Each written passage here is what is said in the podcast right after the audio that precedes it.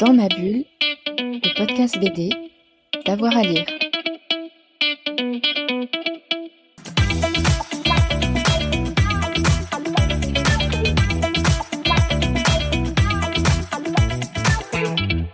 Beaucoup de livres C'est impossible de choisir. Impossible.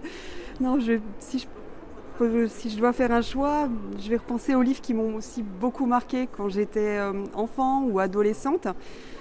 Il se trouve que quand j'étais très jeune, il y avait, ma maman n'achetait qu'une seule bande dessinée. Déjà, il y avait très peu de livres chez moi.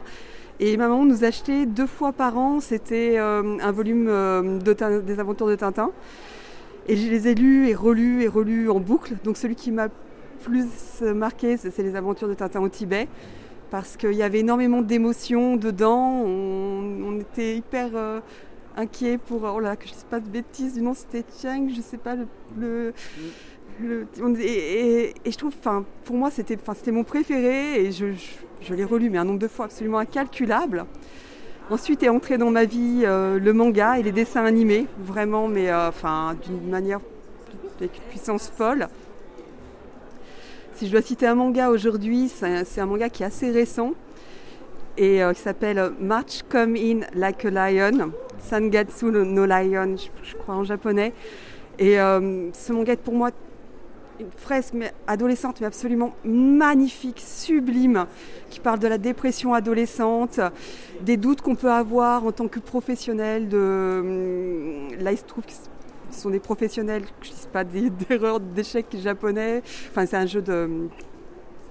Euh, et on, voit des, des adultes qui doutent euh, dans leur vie, un enfant tout jeune, surdoué, hyper euh, sensible, qui, qui, qui va surmonter une dépression grâce euh, à des rencontres fantastiques.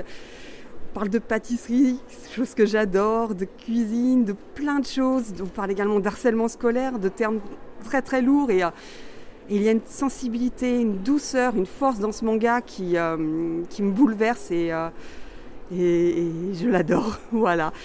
Et si je dois en citer un troisième titre, mais je pense que je vais retourner également enfin, à mes sources. J'étais étudiante. Une des bandes dessinées qui m'a donné envie de. euh, enfin bon, il faut que j'en choisisse qu'une, mais qui m'a donné envie d'être euh, dessinatrice.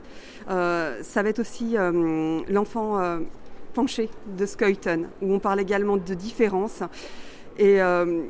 Euh, et de, de trouver sa place en fait. Et j'ai toujours été fascinée par euh, les architectures de Skuyton, les mondes de Skuyton et Peters. On ne peut pas citer l'un sans l'autre, c'est absolument impossible.